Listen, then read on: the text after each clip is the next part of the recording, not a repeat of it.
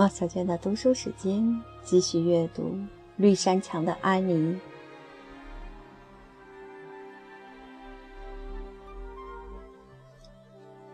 第十一章：安妮对主日学校的印象。哎，你喜不喜欢？玛瑞娜说。安妮站在自己的房间里，神色凝重地看着摊开在床上的三条新连衣裙。一条是用鼻烟色方格布做的。去年夏天，一个走街串巷的小贩来到这里，他手中的这块布料看起来结实耐用，让 Marina 很是中意，就把它买了下来。另一条是黑白格子棉缎儿的，是他在冬季布料降价时选中的。还有一条是用手工粗糙的蓝底印花布做成的。是 Marina 某星期在卡穆迪的一家商店买来的。这全都是 Marina 亲手缝制的，三条裙子做的一模一样，样式简单，紧紧巴巴，腰身与袖子一样，都是紧的不能再紧，裙摆也没有花边。我可以想象，我喜欢它们，安妮。郑重宣布：“我可不要你的想象。”Marina 恼火地说：“哦，我看出来了，你不喜欢这些衣服。它们有什么不好？它们又简洁又干净，对吗？”“是的。”“那你为什么不喜欢？”“它们，它们不漂亮。”安妮吞吞吐吐道。“漂亮！”Marina 嗤之以鼻。漂亮裙子，我可没花这心思。不然，你得更加爱慕虚荣了。安妮，你听明白了？这些裙子既牢固又耐穿，虽然上面没有什么折边或装饰，但却是好衣服。今年夏天你就只有这几件，到时候你就穿棕色方格布和蓝色印花布的裙子去上学。棉布衣服是穿到教堂和主日学校去的，小心别弄脏了，别把它们扯破了。身上那些又短又小的绒布裙就可以脱掉了，换上新的。我想，你该心存感激才是。哦，我是很感激，安妮辩解道。不过，假如……假如你能给其中的一件缝上宽松鼓起的袖子，我就会更加感激你的。现在那种袖子可实心了。如果能穿一件那种袖子的衣服，Marina，我将多么激动啊！得了，没有激动，生活还要继续。我没有多余的面料缝那种袖子，而且它们看上去总有点怪里怪气的。朴素耐穿的衣服。总是更让人喜欢。可是，如果别人都穿那样的裙子，我宁可看上去怪里怪气，也比穿得土里土气要好。安妮沮丧地坚持说：“你有什么做不到？好了，把这些衣服小心地挂到你的衣橱里去，然后坐下来学习主日学校的功课吧。我从贝尔先生那里为你要来了一本教会季刊。”明天你就去主日学校上课吧。说着，Marina 气冲冲地下楼去了。安妮紧扣双手，盯着那几件衣服。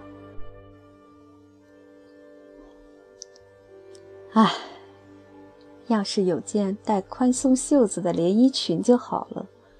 她闷闷不乐地低声说：“虽然我向上帝祈祷过。”却不抱太大指望，上帝哪有功夫来关心一个孤苦伶仃的女孩子的裙子呢？我想，只有 Marina 做得到。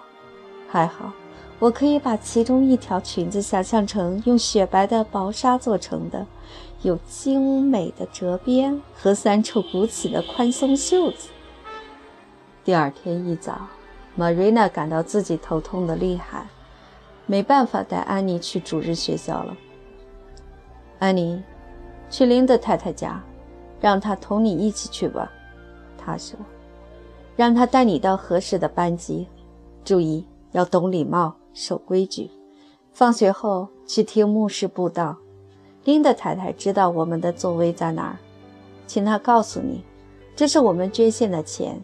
听到时不要总是瞅着别人，不要动来动去。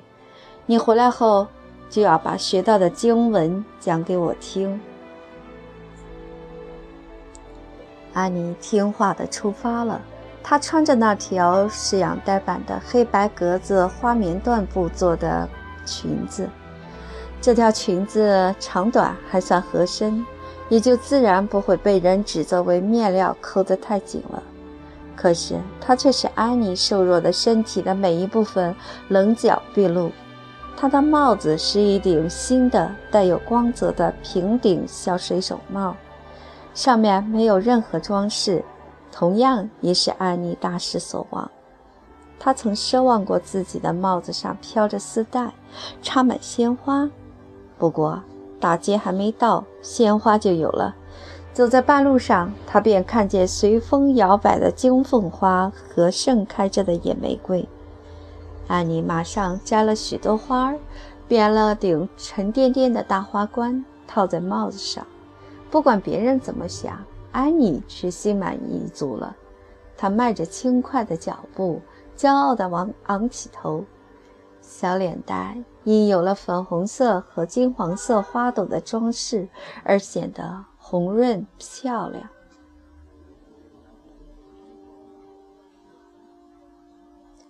到琳达太太家时，那位夫人已经走了。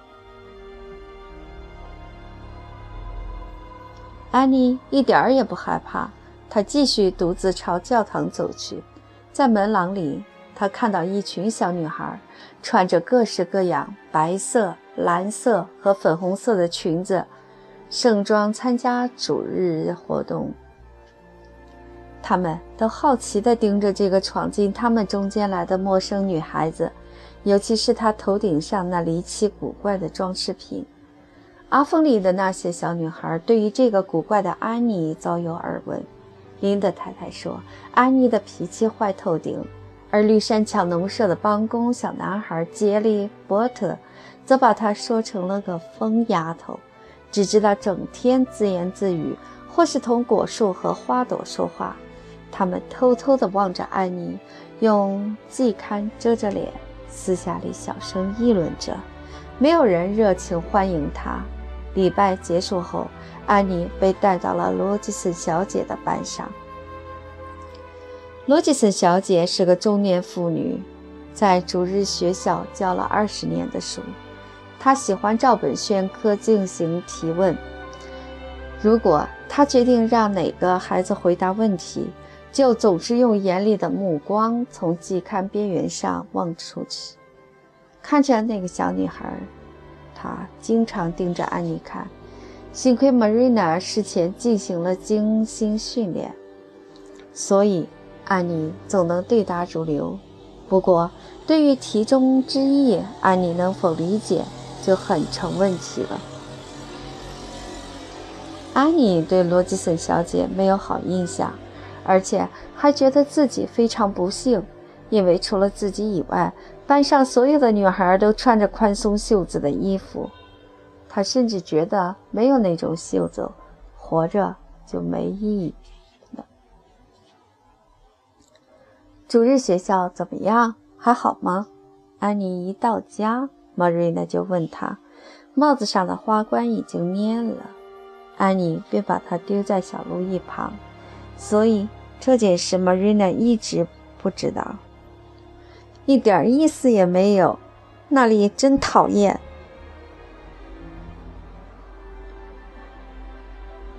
安妮下来，玛瑞娜厉声训斥道。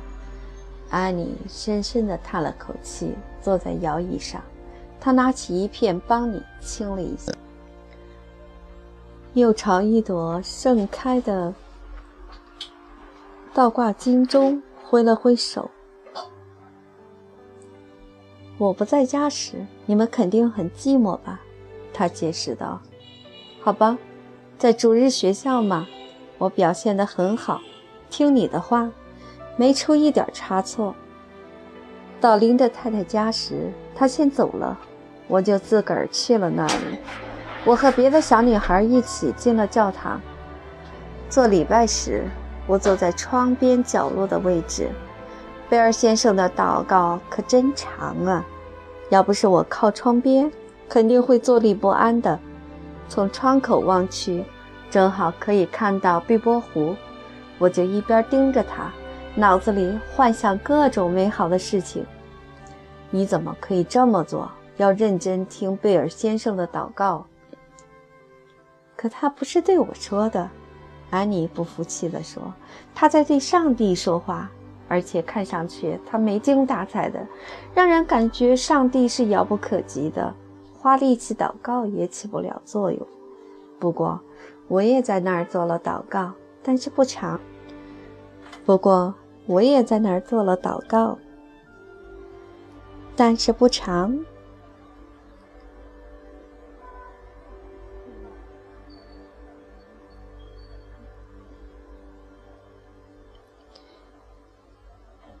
碧波湖边上是一排雪白的桦树，阳光透过树的枝叶射入湖底。哦，Marina，这真像个梦境，我感动极了。于是情不自禁地再三说：“上帝，谢谢你。”希望没有人听见你的祷告，Marina 担心地说。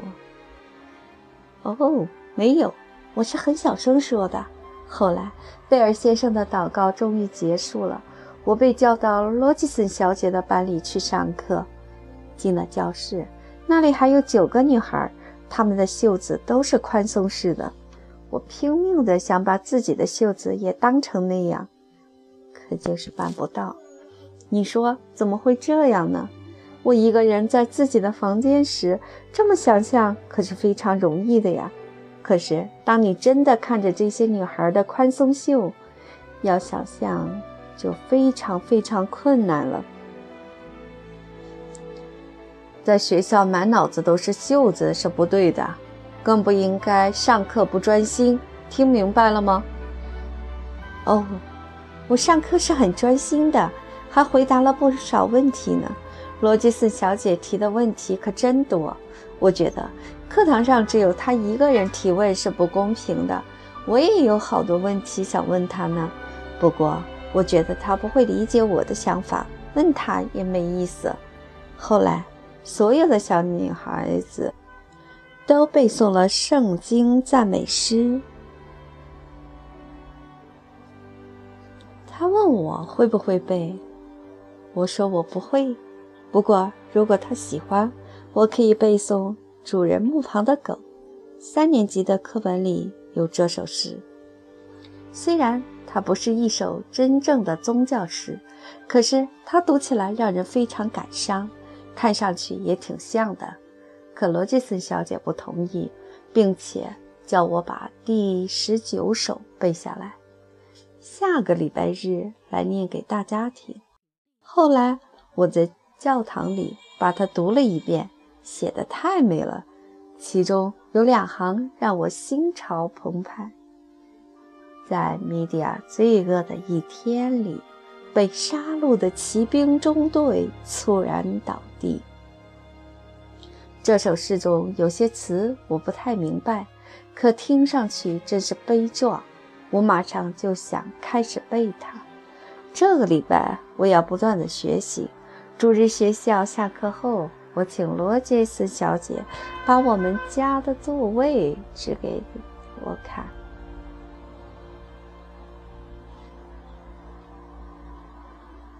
林德太太离得太远了，我一直坐着听，动也不动。接下来讲的经文是启示录第三章的第二节和第三节，可真长呀！我要是牧师。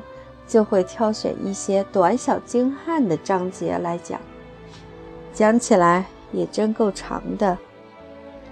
我想，这是因为牧师在逐字逐句解释经文，一点意思都没有。他缺乏想象力，我没太认真听。任凭思想自由飞翔，平日里意想不到的事情也出现在脑子里了。Marina 听了一时半会儿不知该如何是好。按理说得狠狠教训安妮一顿才是，但安妮所说的，尤其是牧师的布道和贝尔先生的祷告，实在是懒婆娘的裹脚布，又臭又长，这让她哑口无言，没法辩驳。